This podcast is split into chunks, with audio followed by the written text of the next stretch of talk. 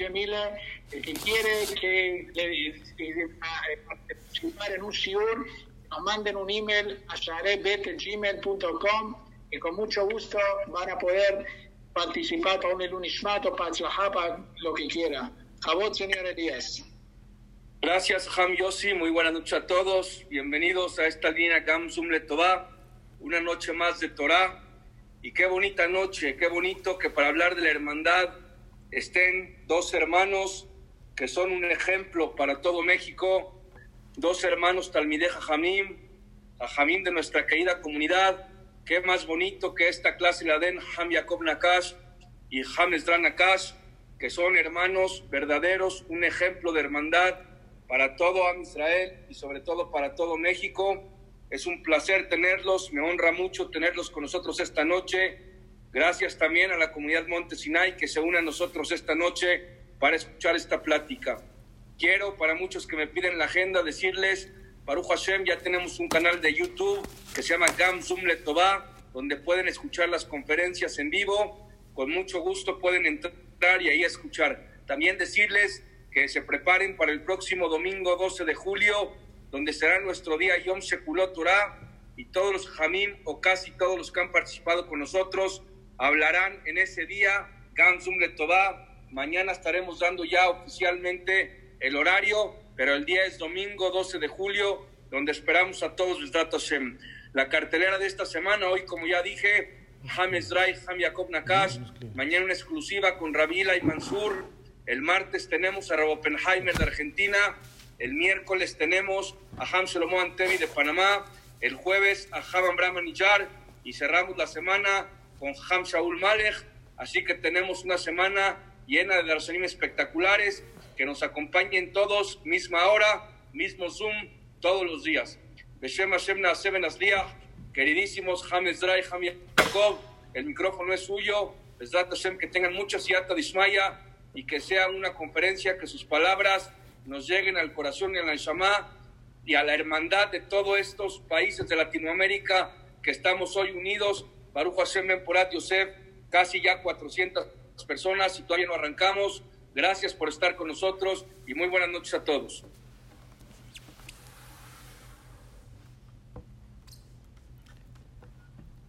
Birshut, Birshut Moray Verabotay con el permiso de todo el Kahal Kadosh aquí presentes, nuestros queridos padres, Sheyahiyu también, Ma'alat Gabbaim de varios lugares y los organizadores principales de esta hermosa clase día a día, día a día, semana en semana, y ya Baruch Hashem tres meses llevando a cabo Zehuta Rabbim muy grande. Este Rabotai es momento de agradecimiento, es momento de enaltecer el nombre divino, es momento de cantar con ustedes, aunque no es un cántico ahorita con toda la música realmente de fondo, pero es un momento para decir junto todo el Kahal Kadosh este capítulo que se llama Mismor Letodá, un capítulo tan importante en el Tehilim,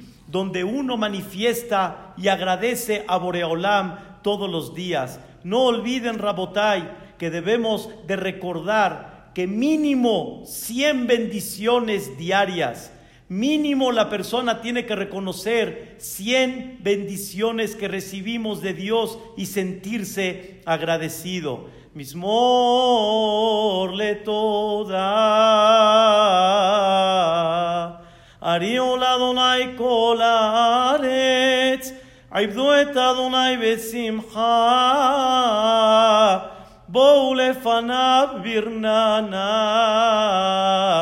דעו כי אדוני הוא אלוהים הוא עשנו, ולא אנחנו עמו וצאן מרעיתו.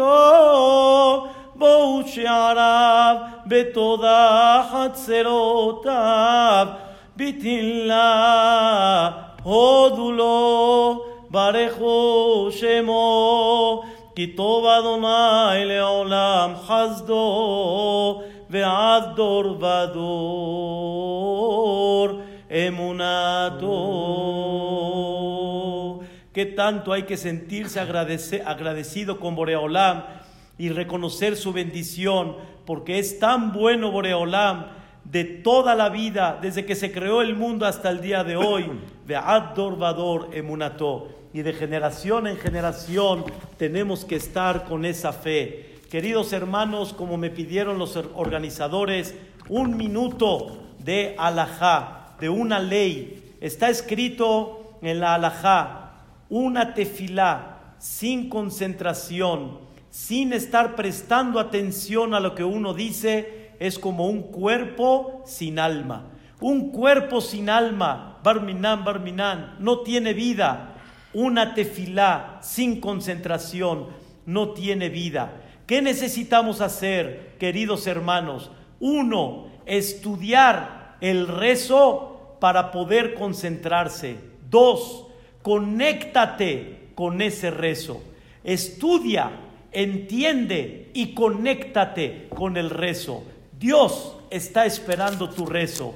No pierdan la gran oportunidad de enaltecer y conectarse con Dios todos los días. Nuestro rezo no es nada más un acto como tomar el lulab, decir palabras. El rezo tiene que venir con concentración para que la persona se considere su rezo realmente que tiene vida. Este es la alajá del día de hoy. Concéntrense, conéctense y sientan la dulzura de platicar con nuestro Creador. El día de hoy, queridos hermanos, la clase está dedicada con el título que se llama La Hermandad. La Hermandad, Rabotai, les tengo una belleza de información. Está escrito en uno de los libros de uno de los grandes Jajamim, eh, llamado el Admur Migur, la famosa institución de los Hasidé Gur. El Admur Migur en su libro Lev Simha escribe estas palabras. Cuando hay simha, cuando hay alegría, escuchen Rabotai, se abren las puertas del cielo. ¿Qué puertas del cielo se abren cuando hay alegría? Dice el Admur Migur en nombre del Zohar Akadosh, doce portones de alegría se abren cuando la persona está en momentos de alegría. ¿Y cuáles son los doce portones de alegría? lo decimos cada vez que hay una boda. Hay el portón del sazón, simha, hatán, kalá, gilá, riná, ditza, behedva, ahava, beachva, shalom, vereut. Son doce términos de alegría, que son doce portones que se abren en momentos de alegría. Dice el Admur Migur, que una persona que quiere realmente conectarse con esos doce portones de alegría, que vea a la persona un matrimonio. Dice la Torah, ven aquí y beto shana ehat. La persona tiene que estar de alguna manera más liberada y más conectada en su casa en el primer año. Un año tiene que dedicarle mucho más a su esposa y a la casa. ¿Cuál es el motivo? Dice el Admur Migur, porque cada mes hay que trabajar por un término de alegría, el término de sazón, el término de simha, el término del hatán, el término de kalá. Rabotai, me da mucha pena, no tengo tiempo para explicar los doce portones de alegría y cuánto hay que trabajar cada mes en cada uno de ellos, porque realmente es un tema muy amplio. Pero quiero decirles, queridos hermanos, no hay una cosa tan increíble como analizar este tema. Dice el Admur Migur, hay doce términos de alegría, hay doce meses en el año, y por cada mes en el año hay que trabajar un término de alegría. Tishre, el mes de Tishre de Rosh Hashanah hay que trabajar sazón. El mes de Heshvan hay que trabajar simja. Y así sucesivamente. ¿Y qué creen, queridos hermanos? Justo en el mes de Tamuz, En este mes que estamos ahorita iniciando la semana pasada, ¿qué término de alegría hay que trabajar? El término que se llama Ahva, hermandad. Mi querido Rabiosi, justo este mes, en la clase en la cual el título se llama La Hermandad, viene relacionada con este mes. En el mes de Tamuz hay que trabajar la hermandad. Así explica el Rebe de Gur en estos doce términos de Simha. Significa, queridos hermanos, que la hermandad es un término de alegría. Los hermanos tienen que ser un sinónimo de alegría un sinónimo de unión, un sinónimo que esa hermandad dé luz a todo lo que radia de la casa hacia afuera. Si nosotros vamos a trabajar realmente en estos portones y principalmente hoy en el mes de Tamuz, vamos a trabajar sobre la hermandad, queridos hermanos, tenemos la abundancia de poder trabajar en este mes sobre la hermandad nada más necesitamos mucha voluntad y necesitamos mucha dirección. Y quiero, Rabotai, preguntarle a mi querido hermano, ¿qué nos enseña la Torah sobre el concepto de la hermandad? Si ya estamos hablando que hay que trabajar la hermandad, obviamente, queridos hermanos, la primera base y realmente el fundamento y la luz de nosotros, ¿qué es? La Torah, ¿qué nos enseña mi querido hermano Jajam Ezra, la Torah Gdosha, sobre el concepto de la hermandad?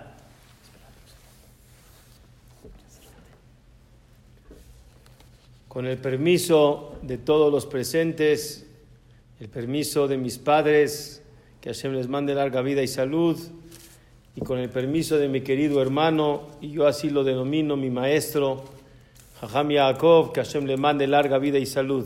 Bezrat Hashem. La la Torah, como recordaba Jajam Yaakov, no es simplemente un libro de historia. Torah viene de la son Jora'a. Jora'a quiere decir enseñanza. La Torah cuando nos cuenta historias, no las cuenta simplemente para saber la historia de lo que sucedió sino nos viene a enseñar, tiene un mensaje. Y la pregunta es cómo sacar, cómo entender el mensaje de cada una de estas historias. El cantar de los cantares, Shira Shirim, que lo hizo el rey Salomón en el capítulo 8, es una plática que tenemos nosotros, el pueblo judío, con el pueblo, con Akadosh Barujú, el pueblo de Israel con Akadosh Barujú. Y le pedimos a Dios, a Boreolam, su cercanía. ¿Y cómo se define y cómo se cataloga la cercanía que le pedimos a Boreolam nosotros a Akadosh Barujú? Dice el Pasuk, el primer Pasuk del capítulo 8. Mi itenja que ahli. Mi itenja, ¿quién me dará a mí que sea mi cercanía con Dios como con mi hermano. Qué interesante. Mi itenja que ahli yonek mi. ¿Qué acaso nosotros, Rabotai, vemos que la cercanía de Dios es la cercanía como la tenemos los hermanos? Pregunta el Midrash. Vamos a ver, Rabotai, en la historia, seis casos de hermandad, me refiero de hermanos, que tristemente no siempre genera una unión, no siempre genera una hermandad. ¿Quiénes fueron los primeros hermanos que nos cuenta la Torá? Uno se llamaba Caín y otro se llamaba Hebel. Eran los dos hijos de Adán Arishon. Y tristemente Caín envidiaba a Hebel y tristemente lo quería matar. Entonces no eran dos hermanos que realmente uno quisiera tener ese tipo de hermandad y de unión. El segundo grupo de hermanos que la Torah nos cuenta, como todos conocen, los dos hijos de Abraham Avinu, su primer hijo llamado Ismael y el segundo hijo llamado Isaac. Y tristemente Ismael también envidiaba mucho a Isaac y tristemente también lo quería matar. Otro grupo de hermanos que no se llevaban muy bien. El tercero, que también muy conocido, Esab, hijos de Isaac, el primero llamado Esab, el segundo llamado Jacob, que también la historia muy conocida, Esab persigue continuamente a Jacob para sacarlo del mapa, para matarlo.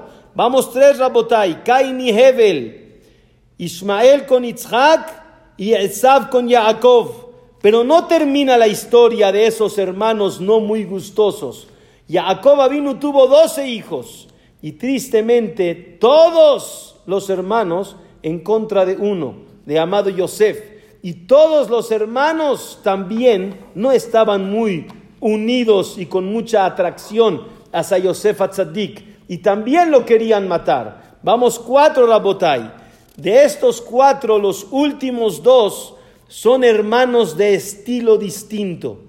Uno es Efraín y Menashe, los dos hijos de Yosef Atzadik, en los cuales todos conocen la historia, que justamente el padre Jacob vino cuando los iba a bendecir, y todos saben que con la mano derecha es la mano que jala que Bezrat Hashem de ahí radia más bendición. Por eso cuando bendecimos a nuestros hijos hay que poner la mano derecha sobre la cabeza para que radie de tu kedushá, de tu grandeza hacia tus hijos. ¿Qué hizo Jacob vino? Sikelet Yadav. Dobló, movió sus dos manos y tristemente le dio un menos honor al que realmente era el grande y le dio más honor al que era más chico. Y en ese caso, Efraín y Menashe no tenían esa discusión, no tenían esa conducta. Otro grupo de hermanos que también muy grandes y muy alabados eran Moshe y Aharón. El caso de Moshe y Aharón también fue muy similar. El caso de Moshe, el cual él recibió el mando del pueblo de Israel, ¿y a quién se lo quitó? A Aharón. Vean, Rabotai, el común denominador de los seis casos. ¿Cuál es el común denominador?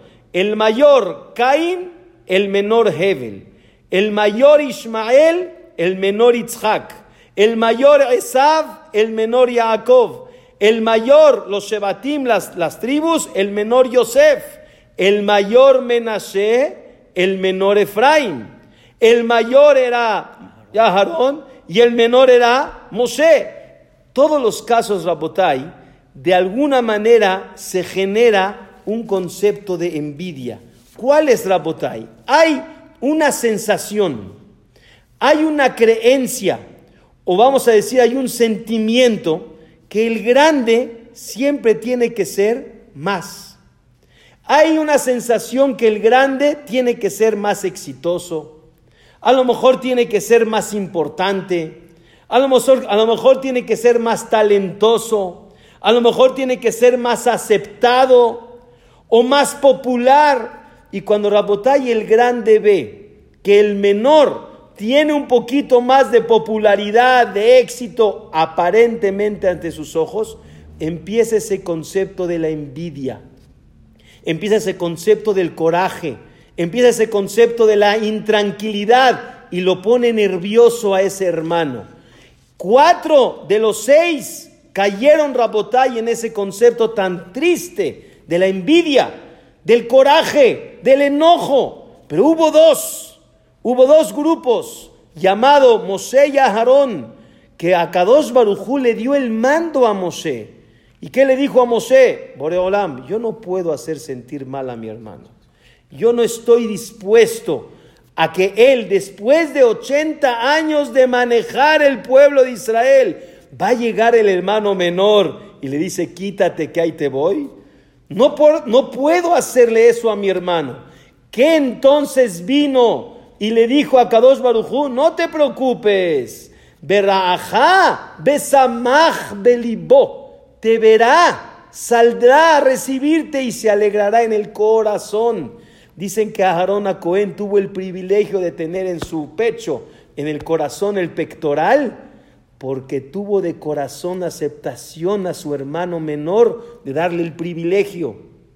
Cuando Aarón iba a entrar al Mishkan, al santuario, y Moshe, que era el dirigente, era el líder, él, tendría que decir, me toca a mí terminar ahora el honor de bajar a Dios otra vez al pueblo de Israel. ¿Qué le dijo Moshe a Aarón?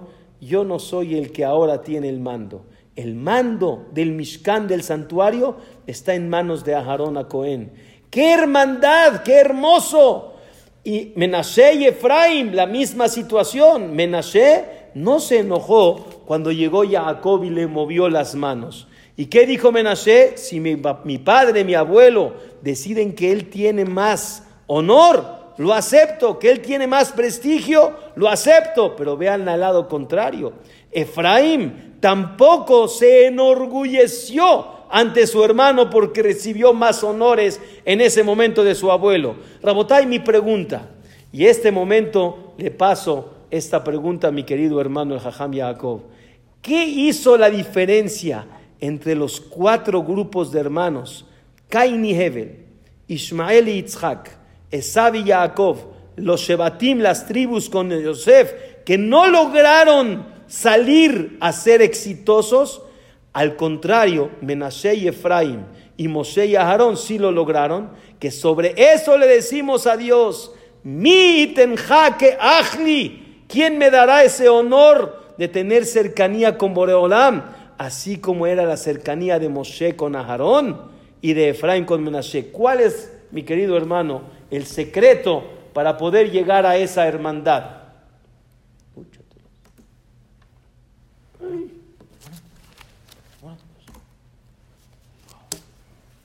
Aquí está, ya, se prendió. Ya se prendió. Ya se prendió, tienes pila, tienes, tienes pila, tienes pila, tienes pila. No, tienes pila.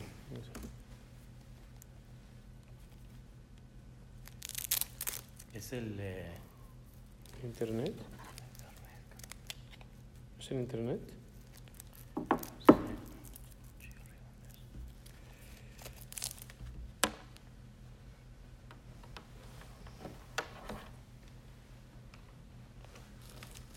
No va a llegar.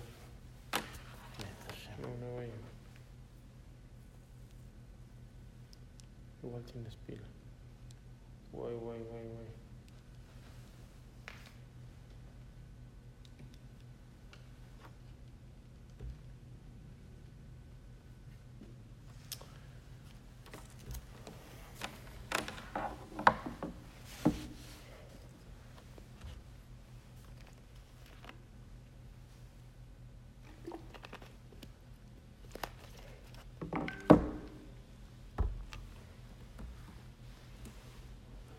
Hiciste el internet completo, mira. Tiene tres rayitas.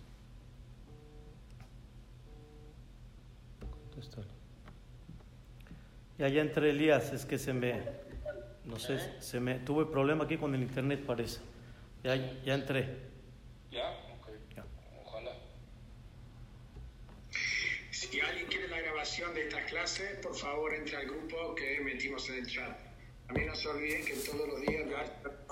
Ya está. el internet, en un minuto ya entran, se están conectando. En un minuto ya entran, se están conectando, ya vamos. Queremos recordar que toda la semana en Bahayat Hashem tenemos clases a la misma hora con el mismo Eli. Tu, tu micrófono está apagado. sí. Tu micrófono el micrófono. Vamos a ver. ¿Los ve, señor Elías? Sí. conectando ya. Aquí estoy. Después estaban conectando. Aquí estoy. Me dijo un. Márcalo, márcalo. Parece, me parece que los veo. Es, ahí están, ahí están ya. Que te prenda. Ahí están ya. Que te prenda el ¿Puede que es micrófono. YN? Sí. Sí, Que te prenda el micrófono. Sí, así es. Gracias.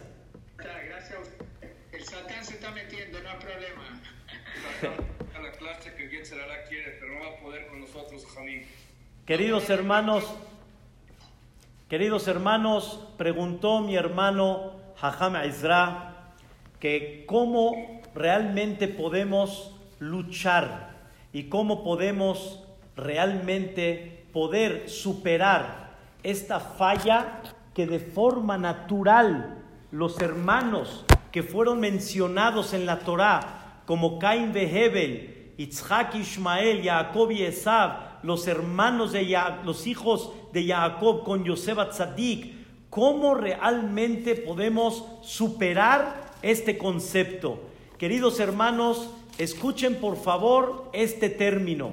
Cuando la Torah habla de amar, la Torah dice, Beahavta le reaja camoja.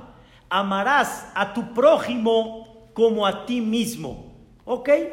Pero ¿qué creen? Cuando la Torah habla de no rechazar al otro, de no tener coraje del otro, como dice la Torah, lotisna etajija bilbabeja.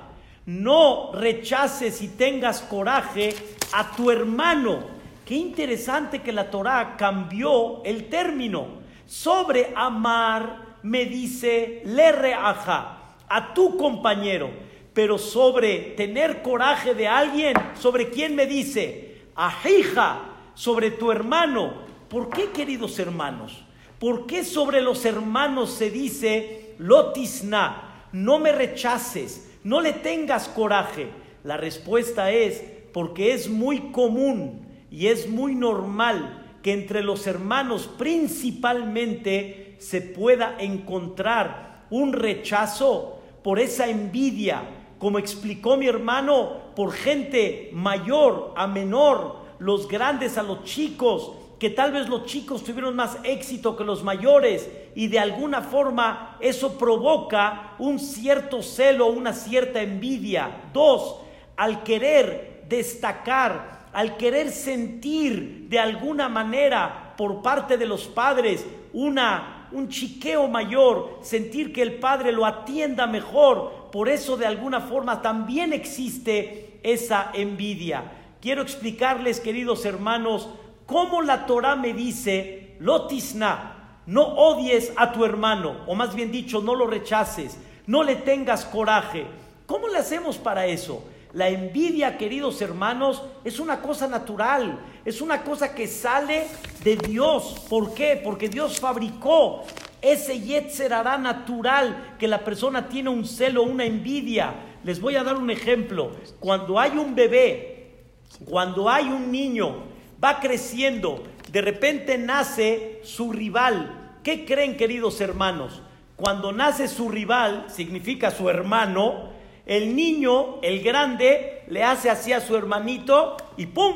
que le quiere pegar.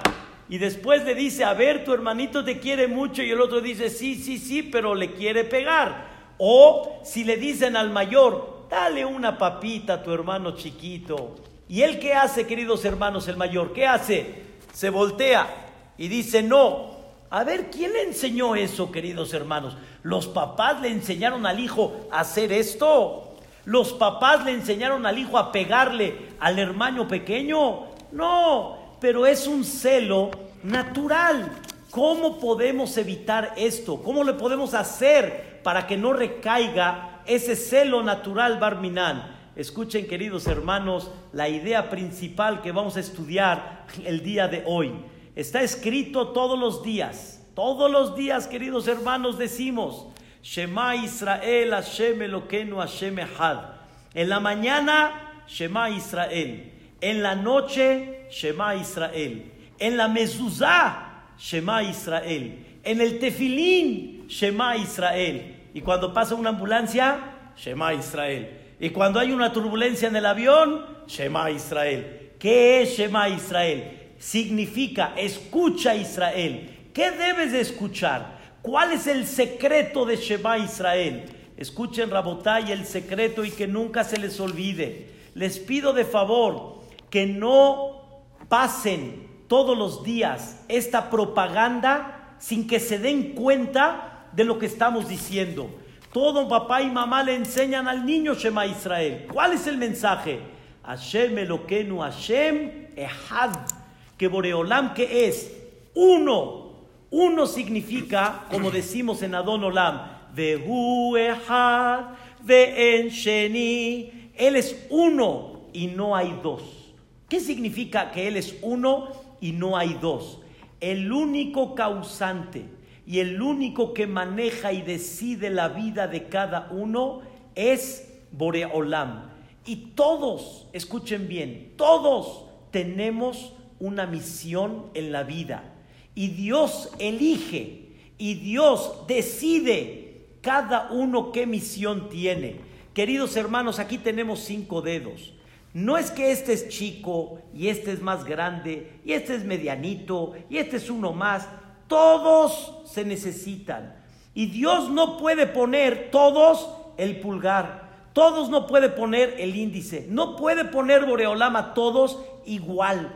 Tiene que haber diferencia para que juntos puedan llevar a cabo el objetivo y realmente poder llevar a cabo la, misión que la mano tiene que tener. Barminan si falta uno de estos. O Barminan si una persona tendría que vivir sin uno de los cinco dedos. Como siempre mis padres nos dicen, ¿a quién queremos más?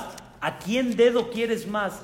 Todos somos queridos delante de Dios y todos tenemos una misión. Y no hay uno más y no hay uno menos.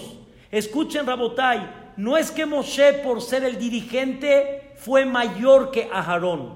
Y no es porque Aharón fue no el dirigente, fue menor que Moshe. Y no porque Aharón fue el sacerdote, fue mayor que Moshe. Y no porque Moshe fue esto, fue menor que Aharón. Todos tienen una misión. Y la persona tiene que comprender que cuando llevamos a cabo nuestra misión, todos somos parejos, todos pesamos igual, no hay uno menos que el otro, no hay por qué sentir envidia. ¿Saben de qué viene la envidia?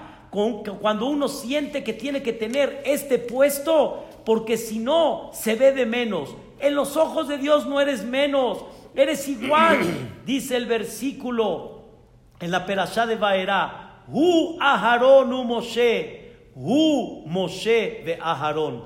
Este es Aharón y Moshe.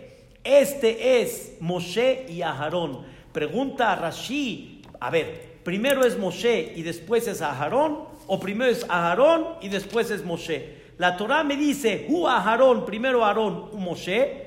Y después, luego, luego la Torah me dice, Hu Moshe, ve Aharón. Dice Rashi para enseñarte que no hay diferencia. Los dos pesan igual delante de Boreolam. Cuando una persona comprende que yo vengo a una misión en la vida, automáticamente eso me va a dar alegría, me va a dar hermandad, me va a dar realmente unión, porque Él no es más y yo soy menos. No porque Él nació el primogénito, yo soy menos. Y no porque yo tuve más éxito, Él es menos. Todos tenemos el mismo concepto delante de Dios y todos venimos a un objetivo y cada uno en su particularidad tiene una misión delante de Dios. Efraín tenía la misión de ser lo que es y Menashe tenía la misión de ser lo que es. Cuando no hay envidia, Rabotai, cuando uno comprende que hay uno que maneja, ahí está todo el secreto. ¿Y qué creen, queridos hermanos? Esto se consigue nada más con una palabra cuando la persona humildemente acepta que Hashem es Ehad, que Boreolam es uno. Y quiero decirles algo muy importante. Dios, escuchen bien por favor, Dios dividió al pueblo de Israel en doce tribus. Doce. Me pregunté, ¿por qué? ¿Por qué no todos iguales? ¿Por qué doce tribus? Y me los habitó en Eres Israel en doce terrenos diferentes. ¿Por qué? ¿No podemos convivir juntos? ¿No podemos estar unidos todos juntos? La respuesta es, claro, pero hay una diferencia en la manera de ser de cada uno y en el objetivo principal de cada uno. Y no hay uno más y no hay uno menos sino cada uno según su estilo, según su forma de ser, según su objetivo en la vida. Y Rabotai, el ejemplo más hermoso que hay. Am Israel es un cuerpo. Ese cuerpo tiene ojos, tiene mente, tiene nariz, tiene boca, tiene órganos. no todos pueden ser cerebro, no todos pueden ser ojos, no todos pueden ser boca. Hay uno que va a ser el cerebro, hay uno que va a ser la boca, hay uno que va a ser el dedo, hay uno que va a ser el órgano del estómago, pero quiero que sepan que si no trabajamos juntos en armonía y entendemos que todos tenemos una misión, Hashem Ishmor, Parminan, señoras y señores, si las células no trabajan como deben de ser y empiezan a reproducirse de más, a Barminan Hashem Ishmor, lo que provoca si no hay hermandad y si no comprendemos que cada uno tiene una misión y humildemente aceptamos que todos somos Bene y Shehad, todos somos hijos de Dios y Dios es el único que dirige, es muy difícil, Rabotai, que la persona pueda salir y no tenga esa envidia. Ese es el secreto para hermandad comprender que cada uno tiene una misión, que cada uno tiene un objetivo y no es menos querido por ese objetivo, sino todos somos queridos delante de Boreolam. Por eso la Torah destaca, eh, Seú, eh, cuenten a cada cabeza de Am Israel. La Torah utiliza la palabra Seú. Seú significa no contar. Seú significa levantar. Dios quiere que sientas, eres único delante de mí, eres lo máximo delante de mí y no eres menos ni que Moshe, ni que Aharón, ni que nadie. Y entre los hermanos, más todavía. Mi querido Jajam Ezra, quiero entender cómo educamos esto en nuestros hijos. Ya entendimos que hay que comprender a Shemehad. Ya entendimos que cada uno tiene una misión. Ya entendimos que nadie es menos que el otro. Y cada uno cuando lleve y explote su máximo potencial, realmente es único delante de Dios. Pero quiero entender cómo nos educan para esto y de quién depende realmente esta educación.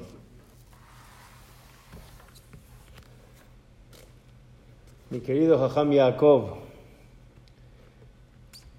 en una ocasión tuve la oportunidad de dar una plática en el cual se le puso el título Teniendo hijos o educando hijos.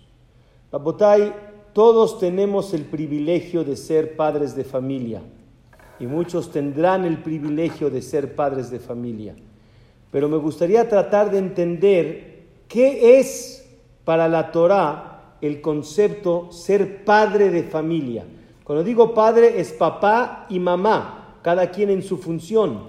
Pero ¿a qué se refiere la Torah cuando nos pide que traigamos esa familia y que logremos educar? ¿Cuál es la y la definición real de lo que son los papás para sus hijos? Botella encontramos un pasuk justamente cuando Yosef se reencuentra con sus hermanos. El Pasuk dice que Yosef le transmite a sus hermanos, Ve'ata, y ahora, lo atem shalachtem otihena. No ustedes fueron los que me mandaron aquí a, mí.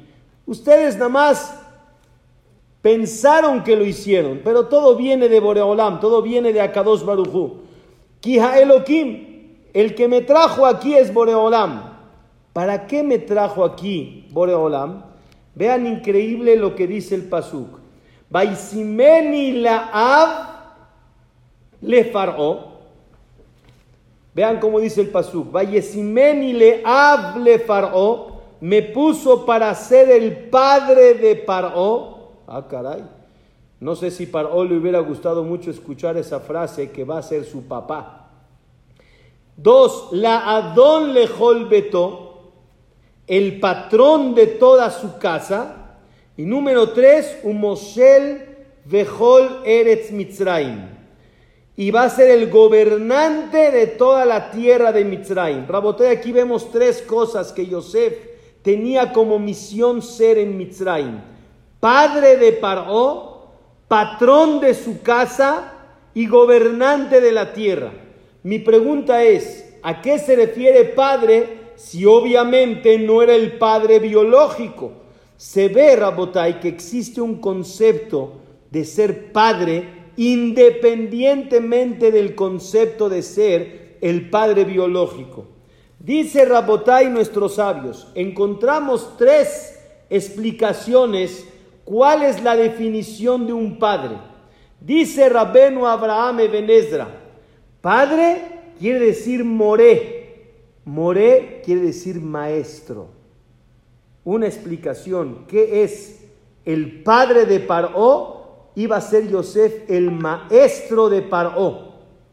Número dos, Dice Rabenu Obadiah Seforno, ¿qué es ser padre de Paró? Ser su Yoetz. Yoetz quiere decir ser su consejero. Quiere decir que padre tiene por el momento dos definiciones, ser maestro y ser consejero. Número tres, dice Rashi, el grandioso explicador de toda la Torah, Rashi Rabenu Shlomo Yitzhaki, dice, ¿qué es ser padre? Javer. Jaber quiere decir ser un amigo, un cercano. Rabotai Yosef era el maestro de Paró, el consejero de Paró y el amigo de Paró. Rabotai de aquí se ve que la definición de un padre nos queda muy clara. No solamente tenemos hijos, hay que educarlos. Y para educarlos empiezo Rabotai de abajo para arriba la explicación primero de Rashi. Babotay, todos nosotros tenemos que aprender a ser educadores. La primera condición de un, de un educador es tener cercanía a quien vas a educar. Y la cercanía del padre tiene que ser muy cercano a sus hijos. Rabotay, tristemente hoy muchos de nosotros no tenemos esa manera y esa habilidad de acercarnos a los hijos. Tenemos que ser cercanos a ellos. Tenemos que sentir que somos sus consejeros, pero para sentir hay que ver cercanía. Rabotay, tristemente a veces la gente piensa que como soy el padre, tiene que haber una autoridad, tiene que haber una fuerza grande y no te puedes atrever ni siquiera a hablar con papá. Rabotay, así no se educa. Rabotai, si queremos que nuestros hijos no le cuestionen al Rabbi Google, ¿saben quién es el Rabbi Google? El Jajam Google de Internet. O no quieren que le pregunte consejos a los amigos, quieren mejor que te pregunte a ti. Como tu consejero necesita ser Javer. Para ser un buen consejero necesita ser un Javer. Necesita ser muy, muy cercano. Si queremos, Rabotai, hijos unidos, tenemos primero que tener cercanía con los hijos. Tenemos que lograr que somos sus consejeros. Y para esto, Rabotay, lo más importante, tenemos que ser sus maestros. Y voy a explicar qué es ser maestro. Maestro no es dar órdenes. Maestros no es nada más dirigir. Maestro se hace con el ejemplo. Se predica con el ejemplo. ¿Qué tipo de padre eres? ¿Qué tipo de consejero eres? ¿Hablas y no lo cumples? ¿O realmente predicas con el ejemplo y tú realmente eres una persona que logras dar ese amor, ese cariño, esa comprensión? Cuando hay problema entre los dos hijos, cuando hay esa envidia que el jajam hablaba antes, ¿cómo reaccionan los padres? O me voy me voy a ir más profundo. ¿Quién a lo mejor generó en los hijos esa envidia? Porque muchas veces tristemente lo ven en los padres. Aquí con mis padres presentes, nosotros podemos decir que somos Baruch Hashem una familia en la cual nuestra línea de vida, mis padres tomaron decisión a hacerla distinta, de una manera no a lo común, a lo que las familias alrededor se conducían y tomamos una línea de vida diferente en cuestión a la cercanía y a la religión. Rabotai, hoy, después de 50 años, papá y mamá siempre nos enseñaron, nunca te separes de tu familia. Mis primos hasta hoy somos hermanos y nos llevamos. Hasta hoy, con todos los primos de los dos lados, hay hermandad, hay unión, porque no porque somos distintos en la manera de observar y de dirigirse en la vida, me hace separarme de ti, sino por el contrario, me va a dar una oportunidad de ser más cerca de ti. Eso es ser maestro, eso es ayudar a tener un consejero y eso es y lo consigues cuando eres cercano a tus hijos. Esa Rabotay es la manera en cómo logramos tener unos hijos que tengan unión. Pero hay otro detalle mucho más importante. Leolam al yeshane Adam ben Abanim que la persona nunca haga diferencia entre los hijos. Los hijos, Rabotai, me preguntaron, ¿a quién de tus hijos quieres más? A todos. No, jajama, ¿a quién quiere más? A todos los quiero igual, pero a cada uno diferente. Voy a explicar. A todos los quiero igual, de mucho, pero a cada uno diferente en relación a su estilo, a su manera y a todos los hijos les tenemos que dar en base a su educación, pero no hagas diferencias que marquen y que generen una envidia. Jacob vino a su nivel, no podemos hablar, pero a su nivel hizo una diferencia entre Yosef y los hermanos y empezó a generar. Rabotay, ¿cuántas veces nos pasa que tenemos hijos que son muy brillantes en algo y le doy más bravo, bravo ante los otros? y al otro en sus aptitudes no le digo bravo, bravo. O a lo mejor le doy más dinero o más preferencia en algunas cosas, fiestas de bar mitzvot diferentes, viajes distintos. Cuidado, cuidado, los papás tenemos la herramienta y es una espada de doble filo.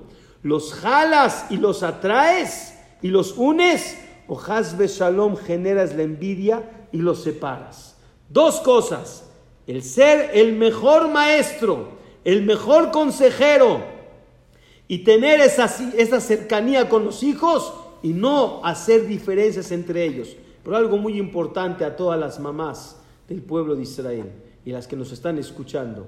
Rabotai, no olviden que la tefilá de mamá, esa tefilá, al momento de prender las velas de Shabbat, pidan, pidan porque sus hijos se lleven bien Pidan porque sus hijos no se envidien entre ellos. Pidan porque sus hijos sean unidos. Siempre Rabotay, cuando a un sandak se le pide una verajá, ¿saben que tienen que pedirle a un sandak? Dime una verajá que siempre mis hijos estén en la misma mesa unidos. Que siempre estén juntos y que nunca se envidien y que siempre se valoren. Como dice el Ramban, venir ma'alat javerenu velo que veamos la grandeza de que tiene mi compañero y no lo que, ¿qué? lo que tiene de falla. Al revés, Rabotay, lo que tiene él de más me ayuda a lo que a mí me falta. Y lo que yo tengo de más le ayuda a lo que a él le falta. Eso es inema humanaim shevetahim gam yahad. Eso es sentarse los hermanos juntos cuando tenemos esa humildad, como explicó el Jajam. Tenemos padres extraordinarios que son nuestros cercanos, nuestros maestros y consejeros, y no cambiamos entre los hijos y pedimos mucha tefilá, Boreolam Bezrat Hashem nos dará el privilegio de poder tener Hashem esos hijos. Pero hay algo, Rabotai, que le pregunto a mi hermano. ¿Existe algo más independientemente de la educación hacia los hijos de nuestros padres? ¿Hay algo más que podemos aprender de cómo tener el éxito de no envidiar y lograr tener cercanía? Queridos hermanos, uno de los temas sagrados en la Torah es la pareja, el matrimonio. Es lo más sagrado, se puede decir, en los ojos de Dios. La Torah dice que Dios está dispuesto a borrar su nombre con tal de hacer paz en la familia y principalmente en la pareja. Y uno de los puntos para que los hijos estén sanos y para que haya hermandad entre ellos depende mucho de la pareja. Depende mucho de papá y mamá.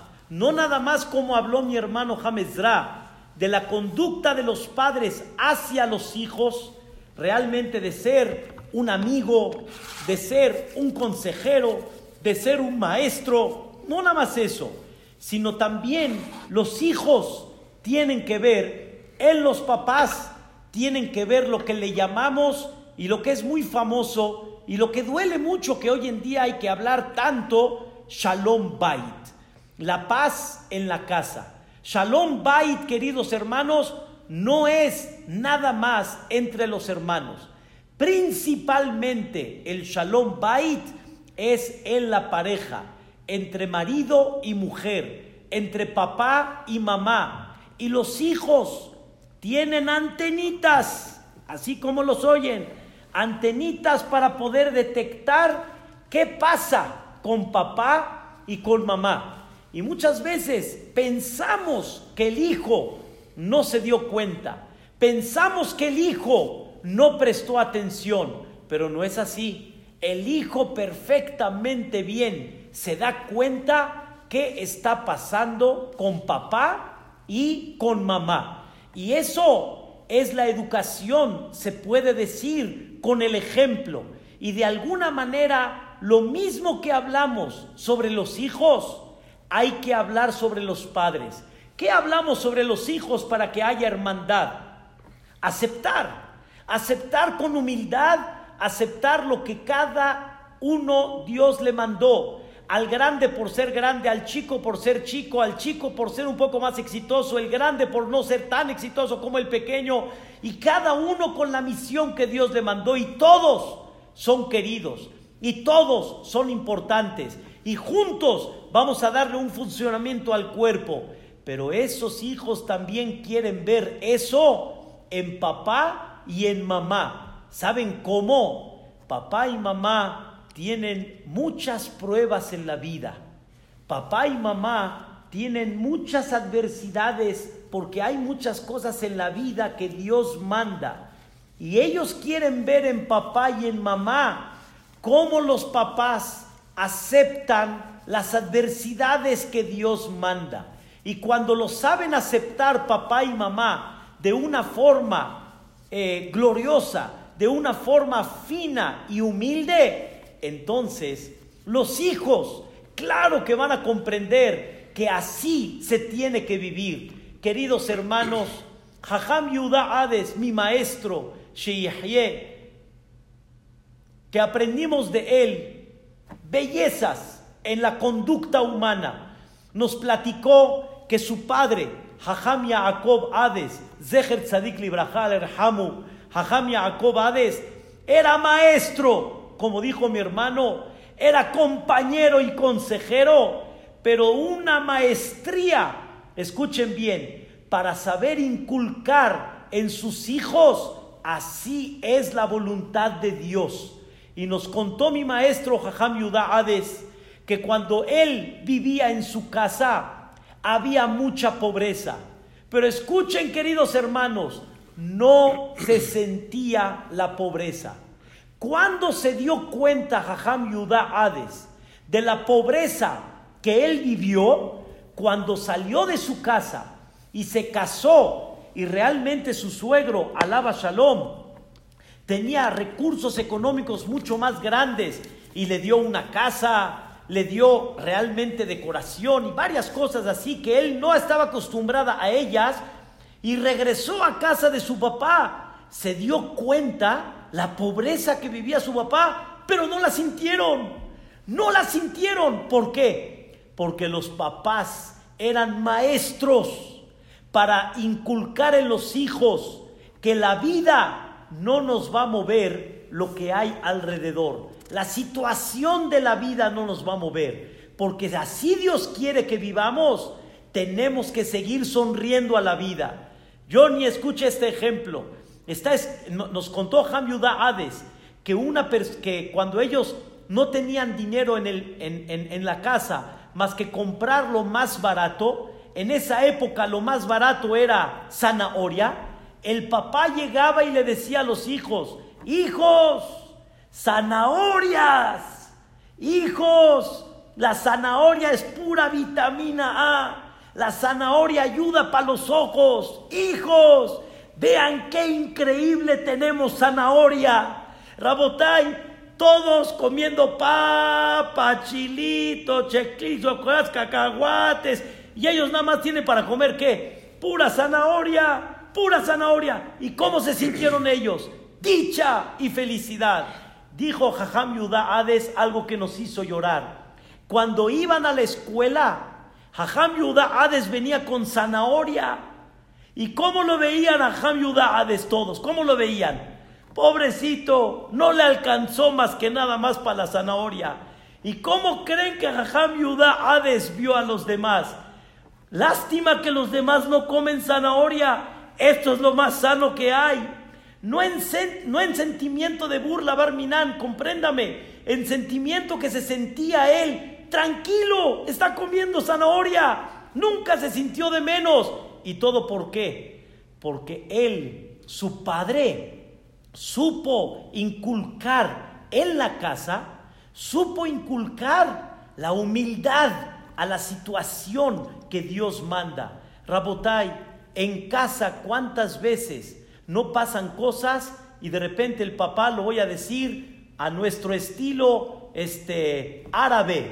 Waini, Oli, ya ni cuando pasa algo, Oli, va a empezar a llover. Ay, Ay, y así, quejas, la mamá se queja, el papá se queja, de repente el papá así, de repente la mamá así. Los hijos, ¿qué ven? ¿Qué ven? No hay humildad de aceptar lo que Dios mandó. Si no hay humildad para aceptar lo que Dios mandó, pues claro que también ellos no fácilmente se van a conducir con humildad en aceptar que su hermano es mejor tal vez que ellos, o que su hermano tiene otra misión y él quisiera estar allá. Rabotai, se necesita mucha humildad para este concepto, escuchen bien.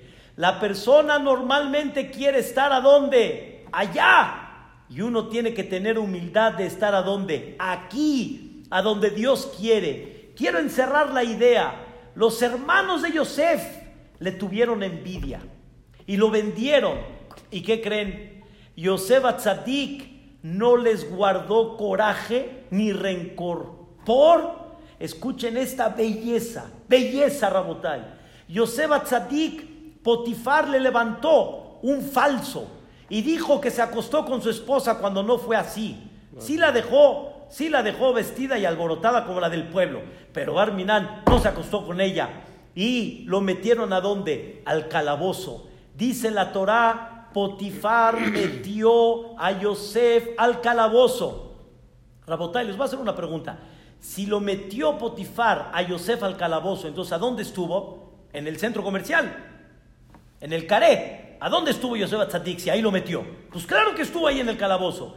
Dice el Pasuk, termina el versículo y dice, Vaihi Sham. Y ahí estuvo. Pues claro, si ahí lo puso, pues claro que ahí estuvo. La respuesta es, no todos estamos donde Dios nos pone. Y muchas veces no aceptamos a donde Dios nos pone. Y yo quiero estar allá y no quiero estar aquí. Y Yosef entendió a dónde él tenía que estar. Por eso cuando los hermanos llegaron con Yosef y ya se descubrieron unos con los otros, les dijo Yosef a los hermanos, ustedes seguro piensan que los voy a matar, que me voy a vengar. No, atájate lo kimani. Yo estoy en vez de Dios. No, eso es cuentas entre ustedes y Dios. Yo tenía que estar en Mitzrayim, punto. ¿Cómo tenía que llegar acá? Como sea, puede ser que los hermanos lo vendan, puede ser que hizo un negocio y se quedó allá. Hay mil y un maneras. Yosef tenía que estar en Mitzrayim, punto. Cuando uno camina con esa humildad, esa es la educación que va a educar. Con esto, Rabotai, quiero explicar lo que le dije a mi hermano James Ra. Cuando, cuando Jacob cruzó los brazos de Menashe y Efraín y le dio la bendición mayor a Efraín más que Menashe, ¿qué creen? Cruzó los brazos, ¿a quién tendría que bendecir? ¿A quién? A Efraín y a Menashe. Dice el Pasuk, Vaibarech et Yosef. Bendijo a Yosef. Ah, caray. ¿Cómo que bendijo a Yosef si se supone que la bendición es para los hijos? La respuesta es, cuando Jacob vio esa educación, que los hijos no tienen envidia, ¿a quién bendijo? A Yosef, porque Yosef fue el maestro de enseñar la humildad, de aceptar y de no ser envidioso, de no tener celo, de no tener coraje. ¿Por qué? Porque así Dios quiso y como mucha gente ya me conoce, el jefecito así quiso. El jefe de jefes es el que dirige. El jefe es el que dice que, Ehad, él es el único que decide la situación de cada persona. Y eso es lo que una persona tiene que aprender a llevar a cabo. Quiero, Vedrata Shemit Baraj, de cederle la palabra y preguntarle a mi hermano algo muy importante. La calle no está así, Rabotay. Las películas tampoco. Ni las tele, no velas, tampoco están así.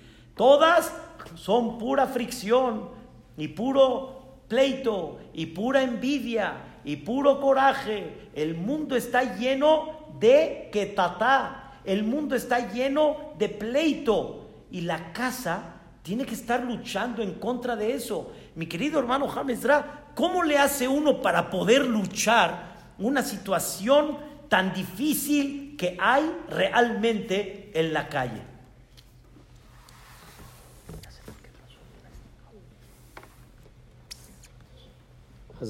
Mi querido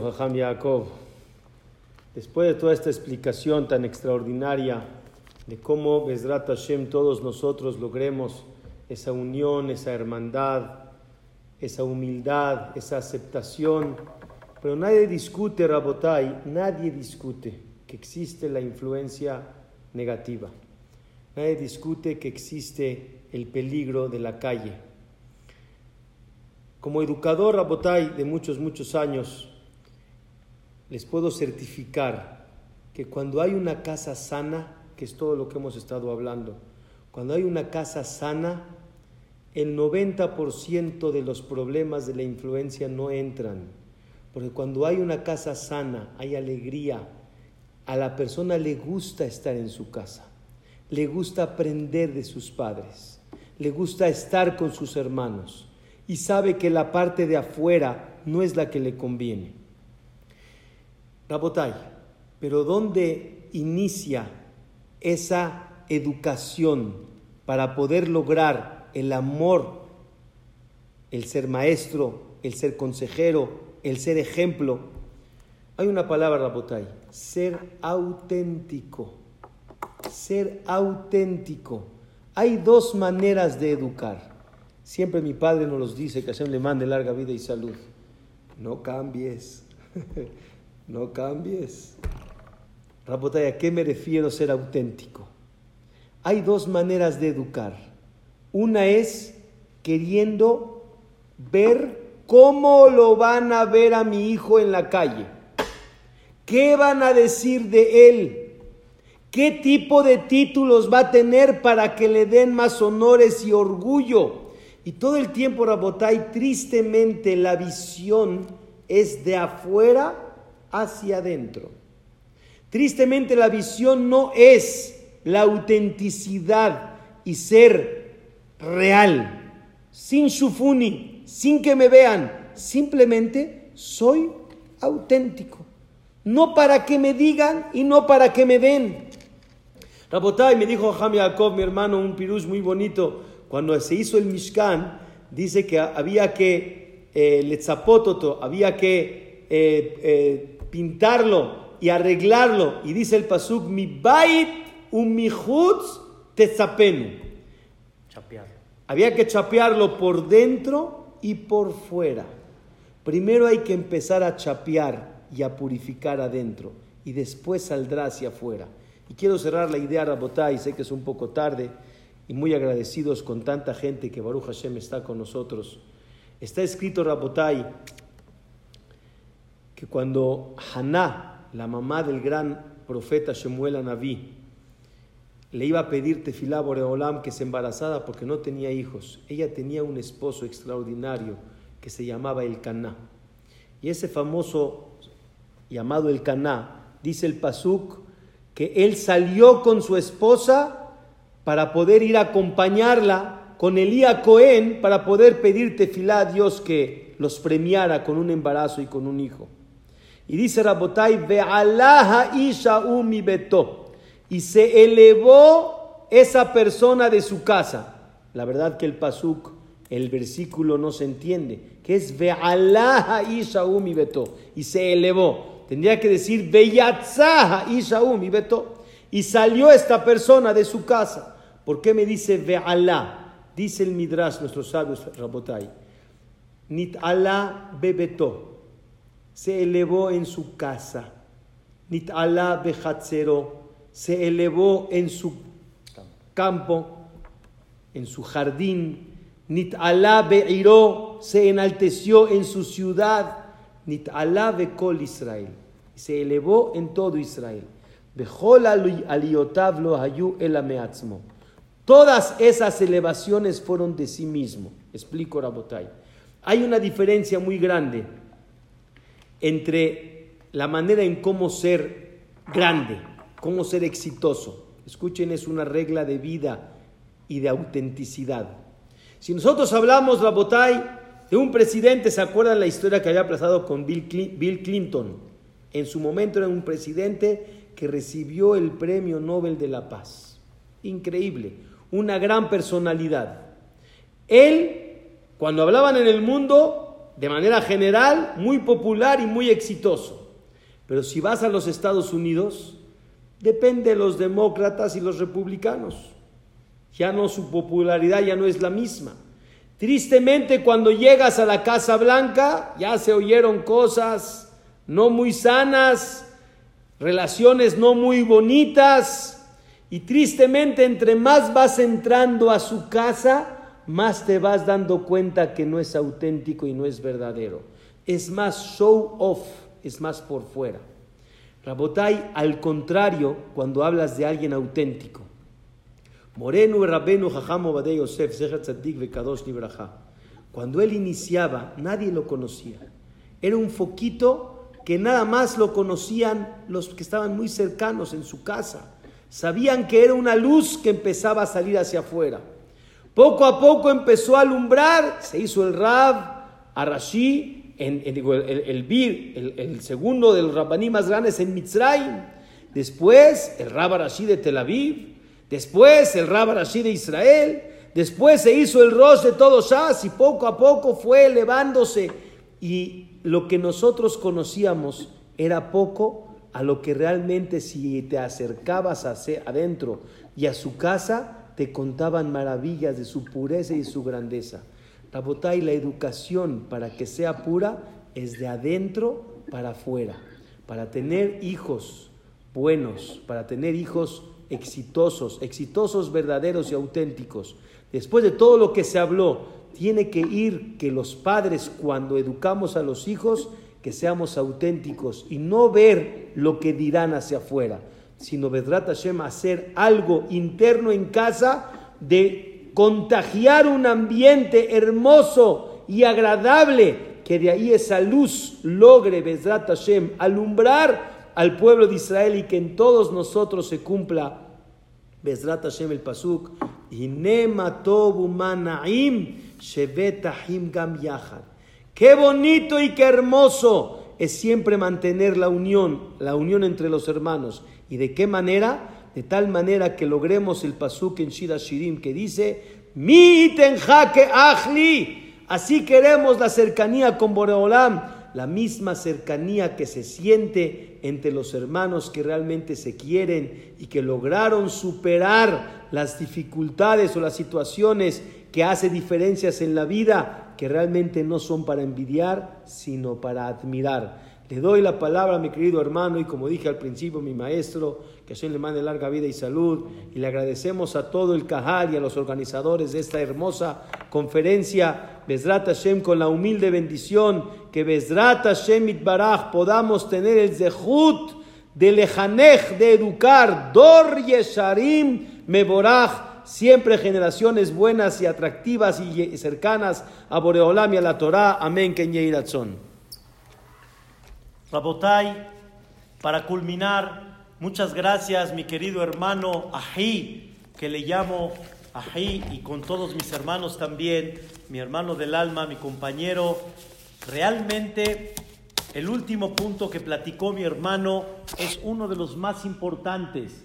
La gente llegó a un punto en la cual querían buscar la alegría afuera. Quieren buscar un ejemplo en restaurante, en lugares de placer, en lugares creativos, etcétera. La gente estaba buscando afuera. Debemos de trabajar y Dios nos enseñó en estos tres meses tenemos que trabajar la alegría adentro. Tenemos que dar un sentimiento de la alegría de querer llegar a la casa. Llegar, porque ahí es donde vamos a convivir. Pero quiero terminar, Bezrat Hashem, con este punto muy importante. Mencionó mi hermano Jajam Ezra, pero sin embargo digo una palabra más. La Gemara en Masejet Sukkah, en la página 52, lado B, la Gemara dice el Yetzer hará de la persona se fortalece muy fuerte en contra de uno. ¿Qué es el Yetzer hará? El Yetzer hará son nuestras malas conductas, nuestro celo, nuestra envidia, nuestra falta de humildad, soberbia. Eso es el Yetzer hará. ¿Y quién nos ayuda a poder controlarlo? Ilmalea Kadosh Baruchu Osro. Si no fuera por Dios, Eno lo no hubiéramos podido con él. En otras palabras, quiero decirles, no se crean que es muy fácil. Todo lo que hablamos se escucha fantástico, pero se necesita trabajar mucho. Y una cosa se necesita muy importante, la ayuda celestial, la ayuda de Boreolam. Dice la Gemara en Masejet Berajot, la página 16, lado B, dice la Gemara, Rabbi, Rabbi Eliezer, Rabbi Eliezer cuando terminaba la amidad decía esta tefilá, escuchen bien, que sea de tu voluntad, Boreolam, Shetishkon Bepurenu, que repose en nuestra cama, que repose en nuestro hogar, Ahabá, Beahvá, Shalom, Bereut. Mi querido Rabiosi, en Rosh Hashanah y Kippur, cuando decimos todos los portones, Sha'are ora. ¿Qué contestan todos? Amén. Pero ¿qué tal cuando dicen Sha'are Parnasatova? Amén. Todos fuerte. Sha'are Refuashelema. Amén. Todos llorando por la gente que Barminan está enferma. Sha'are Shalom. Amén. Queridos hermanos, no perdamos los valores. Pedimos Parnasá.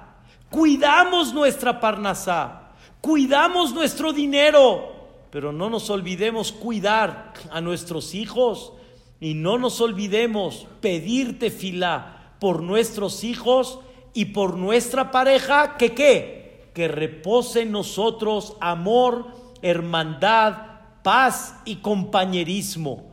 Y crean, Rabotai, una de las cosas más importantes es el rezo. El Beta Levi Rabbi Yosef Dov Soloveitchik le dijo a un compañero, ¿qué diferencia hubo que yo tuve Zehut de tener un hijo tan especial como Rabhaim Brisk y él no? Su compañero le preguntó a él, le contestó, por este hijo yo derramé lágrimas. Ja, Rabotai, hoy todos estamos inquietos con la parnasá, la economía, ¿qué va a pasar? Estamos nerviosos. Debemos de estar más nerviosos, ¿qué va a pasar con nuestros hijos?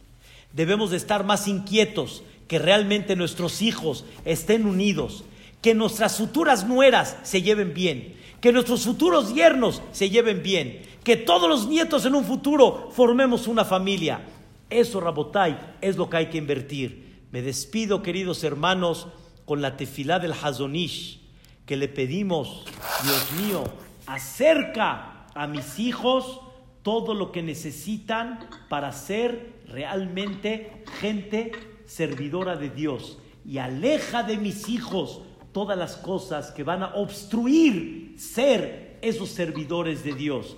Queridos hermanos, no tenemos palabras para agradecerles y para realmente darles nuestro reconocimiento por habernos escuchado, por haber tomado Besrat Hashem para juntos esta reflexión, esta recapacitación. Gracias, mi querido James Dra Gracias, Rabiosi Mizrahi de Nueva York, eh, que viene de Argentina, pero radica en Nueva York, y a mi querido compañero Elías Levy por esta gran oportunidad quiero cederle el micrófono a aquel locutor de deportes que ahora se hizo el locutor de la Torah Dosha, mi querido Elías Levi, y que todos tengan Ahabá de Ahvá, Shalom de Reut en vuestras familias hasta 120 años, con todo lo que significa Amén, Kenya Iratzon. Amén, amén, queridos Sajamim, qué plática tan hermosa, como dice, está escribiendo la gente. Ustedes son un ejemplo de esta derashá. Hamezra, un placer tenerlo. Ham Yaakov, que lo habíamos tenido. No nada más un ejemplo de hermandad, un ejemplo de alegría, un ejemplo de sabias palabras, un ejemplo siempre que se ven juntos, nos demuestran cuánto vale un hermano y es lo que son ustedes. Quiero agradecerles mucho, quiero pedirles que no se vayan. La gente que tenga alguna pregunta para los Jamim, con gusto mándenla al chat y ahorita la vamos a leer. Quisiera abrir los micrófonos. Son mucha gente la que estuvo el día de hoy. Ven por Yosef, arriba de 670 personas. Les agradezco a todos. Estamos recibiendo comentarios de Perú, de Chile, de Paraguay, de Colombia. Dice acá, les voy a leer algunos comentarios. Excelente clase. Pregunta para los rabinos. En toda familia hay una persona que le gusta crear más loque. ¿Cómo se puede evadir las discusiones de forma pasiva? Eh, mi querido Elías, bueno, no sé quién es el que preguntó, pero creo que es algo que realmente existe, no se puede tapar el dedo, el sol con un dedo, como dicen. Eh, yo entiendo que siempre para poder dominar esa situación de la mahloket hay que entrar al corazón del otro. Normalmente los problemas inician cuando cada quien se para en su postura, se pone eh, como dicen, su decisión y no existe otra manera de pensar. Y hay que acordarnos que Boreolam nos creó a todos con caras distintas. ¿Por qué Boreolam nos creó con caras distintas? ¿Por qué Dios cuando creó al humano lo creó único, a diferencia de las aves, peces y animales que creó en cantidades grandes desde el primer día de la creación? Dice Rabotai porque cada uno es individual y es especial. Y esa es un arma de doble filo. Yo tendré mis aptitudes y mis cosas extraordinarias, pero también tengo mis debilidades. Y tengo que entender que hay otra persona que está enfrente mío que entendió o visualizó las cosas de una manera distinta. En el momento que tú entras en sus zapatos, no te enganchas con su crítica, tratas de hablarle en tono bajo, eso lo dice Nachmanides, le hablas en tono bajo y lo empiezas a acercar hacia tu corazón, automáticamente la discusión se disminuye y la envidia se empieza a terminar, porque ve que no somos de equipos diferentes, somos del mismo equipo y caminamos con la misma bandera y para la misma finalidad. Precioso. Quiero leerles acá lo que dice la gente. Dicen desde Argentina, Acaban de dar las 12 de la noche y podríamos estar escuchándolos toda la madrugada. Qué hermosura de Derashá. Dice, qué lujo, no los conocía los Jamim, es un lujo excelente de Derashá. Oh, eh, la verdad no saben lo inspirado que estoy, buenísima. Dice, impresionante, me volví loco, nunca los escuché. El Jesús que me dieron me dejó temblando. Escuela mis voces de Argentina. Mucha enseñanza. Dile a los rabanim que nunca los escuché, Estoy fascinado. Es un gusto escucharles, melodía y música para el alma. Aquí hay otra pregunta, si me permiten los jamim, antes de seguir con las preguntas que son breves, antes de que la gente se vaya, quiero decirles a todos la cartelera de esta semana, mañana Ravila y Mansur, tenemos cupo para mil personas, entren temprano, va a haber traducción en español a cargo de Morea Cohen, el que quiera oír el audio original podrá oírlo en inglés y el que quiera oírlo en español lo puede oír en español. El martes tenemos a Rab Daniel Oppenheimer desde Argentina. El miércoles tenemos a Rab Shlomo Antevi de Panamá. El jueves Rabambra Manillar y cerramos la semana con Ham Shaul Males. También avisarles que tenemos ya la fecha para Yom Sekulot Torah, que será el día 12 de julio, domingo. Mañana anunciaremos el horario y los Darshanim que han estado en esta línea Gamsum Letová estarán con nosotros y lógicamente los hermanos Hamim, Jacob y Ezra Nakash participarán con nosotros, Bezrat Hashem en Yom Shekulot Torah. Eh, también decirles que tenemos nuestro canal de YouTube. Esta plática de los Hamim Nakash subirá en video al canal de YouTube y Besrat Hashem también mandaremos los audios de la plática y decirles en exclusiva que Baruch Hashem ya pudimos entrar a Kola Lashon y estamos muy pronto por entrar al canal Torah Anytime de Estados Unidos, la página más visitada en eh, Torah, 15 mil personas diarias, con una sección de Shurim en español, donde estos Shurim ahí estarán también Baruch Hashem. Gracias a todos ustedes, porque ustedes los participantes son los que hacen la línea y son los que nos dan este motor y este hizuk a Ham y a mí para seguir en esto. Si quiero seguir, Jajamim, cinco minutos más con los comentarios y con las preguntas. Les voy a leer acá. Saludos desde Colombia. Eh, ¿Cuándo es la próxima? Ya preguntan. Presentación pronto la vamos a hacer. Dice, que, qué maravilla enseñanza. Muy agradecido con Hashem, muy feliz. Es un banquete cada noche donde nos deleitamos y nos elevamos. Gracias Hashem por tu amor infinito para con nosotros. Eh, dice, me preguntan a mí, señor Elías, pregunta para los ajamim, en estos tiempos de tanta tecnología, ¿cómo encarrilar a los chicos por caminos de Torah sin que ellos sientan presión y cojan fastidio, ajamim?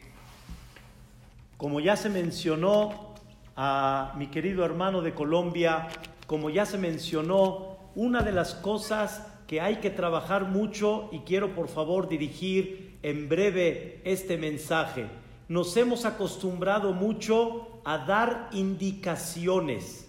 Indicaciones obviamente porque uno como padre le teme a lo que va a pasar.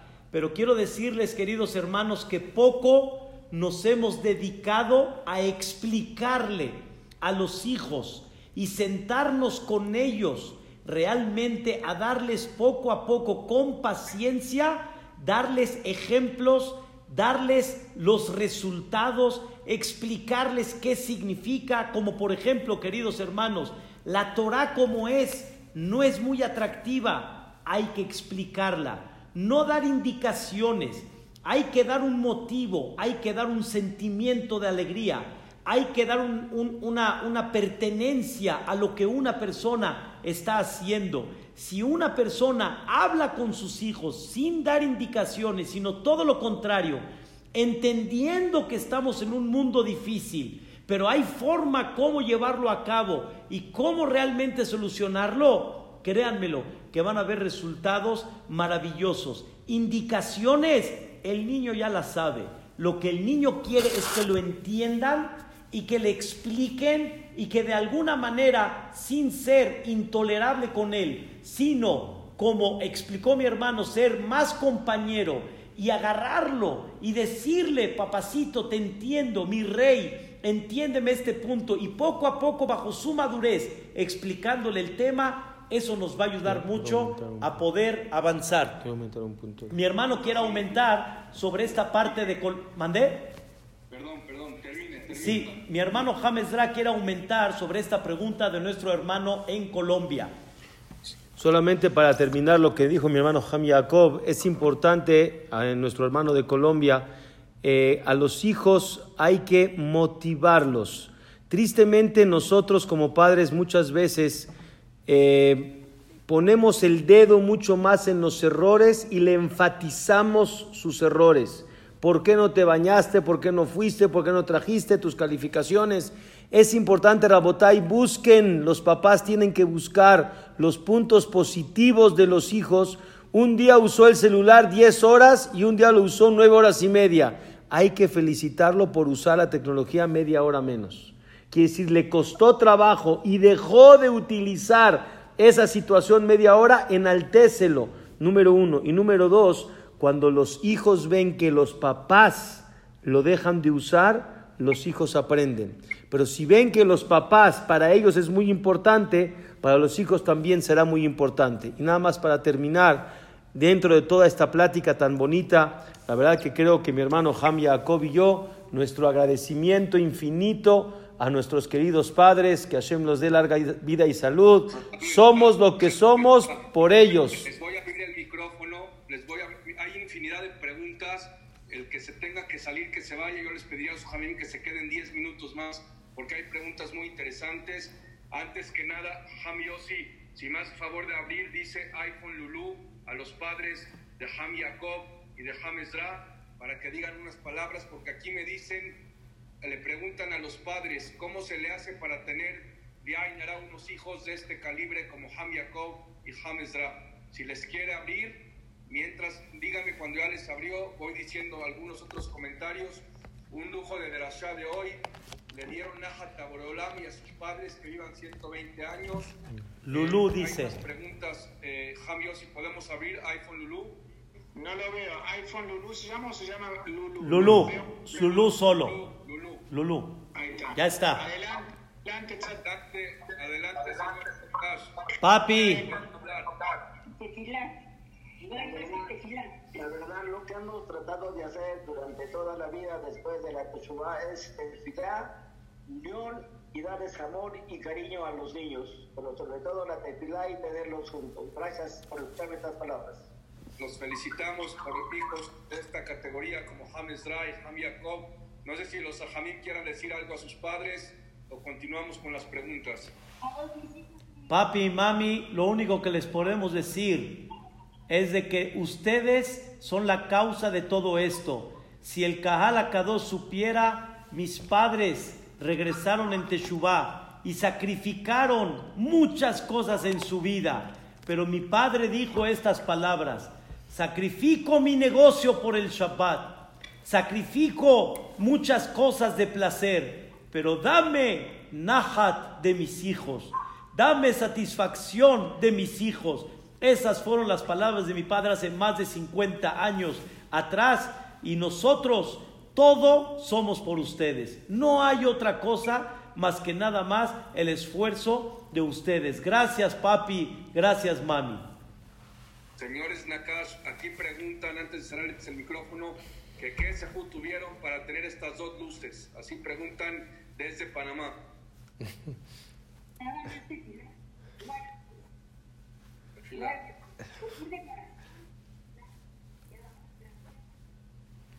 Los bendiga, mis papás. Los felicito. Los felicito. bendiga. Eh, eh, eh, dice, dice acá, qué hermoso se escucha la palabra hermano en los ajamim. Qué amor tan grande, el amor de Hashem. Muchas gracias, bueno, nos dicen a mí y a Yossi por estas clases. A ver, aquí hay una pregunta muy interesante, Jamim. ¿Por qué se llevan mejor los amigos que con sus hermanos? Quiero saber, por favor, si se puede la respuesta. ¿Por qué la relación entre amigos hay veces mejor que la de hermanos? Eh, muy bonita pregunta. Yo creo que justamente eh, inicia por esa envidia en la cual comenzamos la clase. Cuando tenemos la misma familia y nacimos de los mismos padres y creemos que entonces por porque así tiene que ser, porque no hay una explicación real, sino es un sentimiento, que mi hermano tendría que ser menor que yo y yo tener más éxito que él, no tolera el que esté con él. El amigo hoy lo deja, mañana está con él. No tiene ninguna situación que, lo, que le genera esa permanencia de, de unión. Y justamente la envidia es menor, porque no tiene ninguna rivalidad con él. Cuando hay tristemente rivalidad es donde se siente esa lejanía. Y entonces hay que llegar a toda la plática que tuvimos el día de hoy, de poder entender que no es rivalidad, sino es justamente lo contrario, es apoyarnos juntos y que cada uno con sus habilidades o con sus debilidades nos podamos unir para poder generar, Besrat Hashem, algo mucho mejor. Pero los amigos tristemente no son por siempre. Es verdad, no puedo mentir, que está escrito que la, la, amistad y la cercanía de un buen amigo a veces es mejor que de un hermano. Pero tristemente porque entre los hermanos no trabajaron esa parte de la envidia. Y qué bonito que también la hermandad y la unión sea con los hermanos y no solamente con los amigos. Pero créanme que sí se puede lograr esa cercanía justo con los hermanos, pero con una condición ¿Quién será el primer inteligente que sepa ceder y agachar la cabeza? El problema es cuando uno no sabe hacer esto y hacerse un poquito para atrás. ¿Por qué Ose Shalom Bim Bromav, cuando decimos la amidad, nos hacemos tres pasos para atrás? Porque el Shalom depende del que se sabe agachar y hacerse un poquito para atrás. No quiera ser siempre el que está de protagonista. Siempre hay que saber un poquito agachar la cabeza y ceder hacia los demás. Dice acá gracias a dice, eh, ¿por qué los hermanos mayores estamos destinados a tener menos éxito que Ay. los menores? Ay. No, realmente así se ve en la Torah, en los ejemplos que dio mi hermano Jajam Ezra, se ve que los hermanos mayores, pero no es, Es una, una regla, regla no es que es una línea, sino, como dijo mi hermano al principio de la clase, la Torah lo destacó de esta manera para darnos la enseñanza. O sea, la Torah de alguna forma formó esta situación para que realmente se vea, Dios formó esta situación de darle al pequeño más que al grande, no porque normalmente así es la regla, sino para que la persona aprenda a trabajar que no hay menos o no hay más. No hay uno que se considere menos por el otro, sino realmente todos nos consideramos iguales. No, Hasbe Shalom, que no se vaya a entender que hay una regla así, sino simplemente fue una enseñanza divina para que la persona comprenda la humildad y comprenda el objetivo No, y saber la Torah le da pishtan, cómo llevar. Ahora, no olviden que al mayor la Torah siempre le da un doble al mejor. El mejor siempre tiene algo muy especial que no tienen los demás hermanos. Pero hablando en el concepto de el éxito, que tal vez que se ve que uno tuvo más éxito que el otro, realmente la idea fue una enseñanza de nuestra Torah Agdosha. Dice acá Waller, hay una infinidad de comentarios que ya les mandaré a ustedes y hay varias preguntas, no nos va a dar tiempo. Voy a leer dos más y paso el micrófono a Ham Yossi por si quiere abrir un micrófono para saludos. Dice acá, a veces uno se agacha siempre y eso le da más poder a la envidia. ¿Qué opinan de eso? Uno se agacha, no entiendo. A, ve- a veces no, uno no. hace levater, levater, agacha la cabeza y eso le da más poder a la envidia, dice acá. Eh, yo siento eh, que si una persona lo hace de manera auténtica, no le dará, gener- no, no generará más envidia. Voy a explicar. Hay un pasú que dice que Maim panim el panim ken leva adam el adam. Los corazones son espejos, así como se ve el rostro de una persona en el agua, así los corazones son espejos. Si una persona cede porque está esperando que el otro ceda, entonces obviamente va a generar más envidia.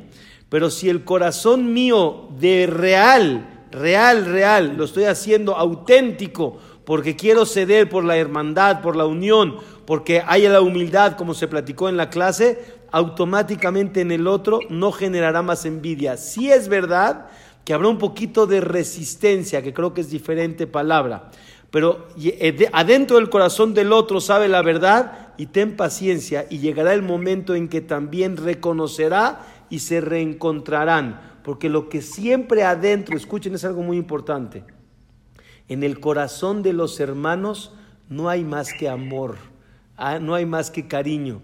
Y todos realmente se quieren, realmente se quieren. Solamente que hay algo que impide por esa envidia, pero cuando la hagas de corazón y rompes esa barrera, auto- automáticamente se genera esa unión de vuelta. Este es para usted. Un alumno joven de 17 años que se burla todo el tiempo de todo. Está inmerso en Tabot. ¿Cómo se le mete Torah?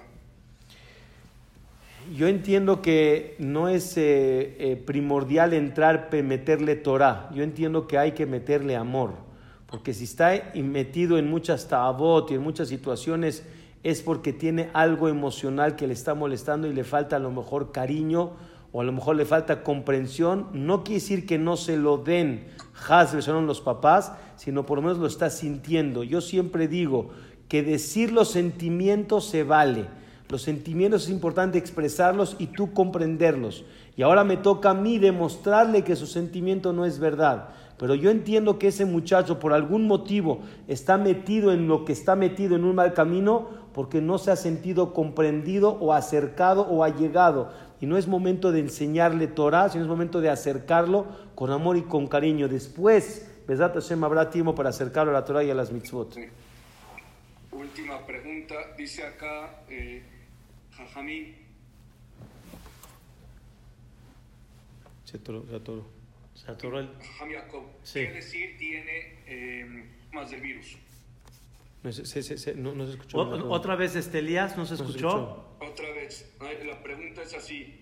Eh, un hermano que está aislado por el virus, estamos viviendo, ¿cómo motivarlo?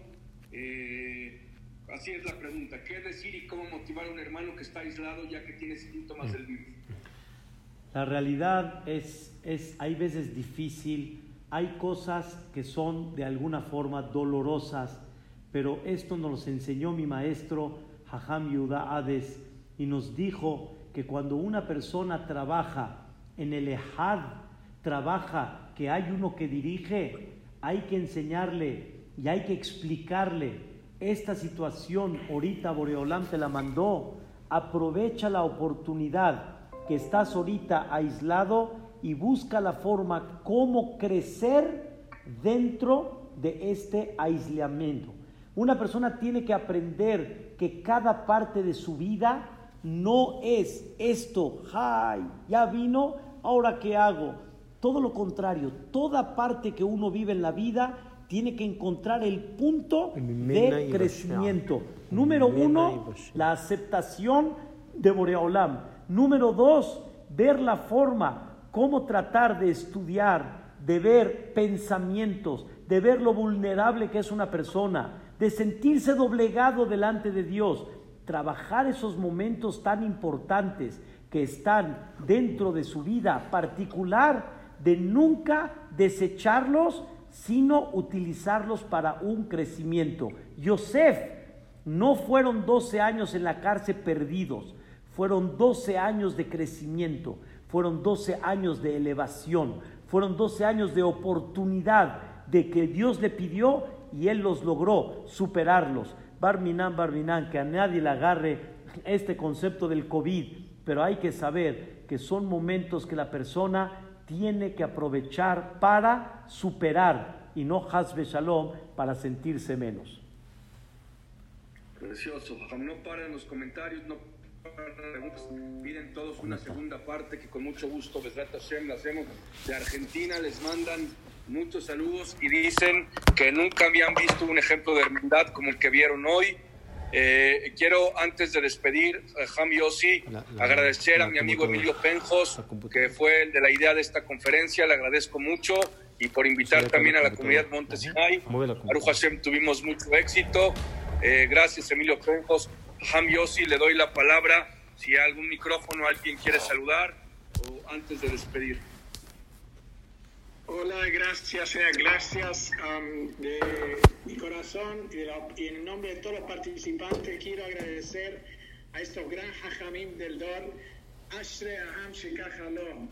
Bueno es el Zehut, que grande es el Zehut, que Baruch Hashem tenemos hajamim como ustedes, que dieron un mensaje tan lindo y tan grande, Baruch Hashem, y Olam que le des Arihut Yamim Beshanim a usted, amén, amén, a sus amén. hijos, nietos, bisnietos, Dorot, Yesharim Amén, así como usted tuvieron el Zehut de unir al clan de Israel de todos los países del mundo. Hay lugares que ya tenían que estar durmiendo, pero tanto había despierto para qué? Para escuchar la Torah. Lot Sama Lamaim, Kim Lishmoa Ledvar Hashem. Así como Olam le des Zehut a usted, a sus padres, que vean siempre Naja de sus hijos, nietos y bisnietos, la Sof la Torot. Como- Tengo, antes de terminar, tengo un mensaje chiquito que nosotros lo decimos cuando empezamos este proyecto. Empecé también otro proyecto de unir al Clar Israel con un Sefer Torah. Que sabemos que en, los tiemp- en el tiempo del Tov y hoy en día Rebbejan Kanievski también dijo una, una, un concepto.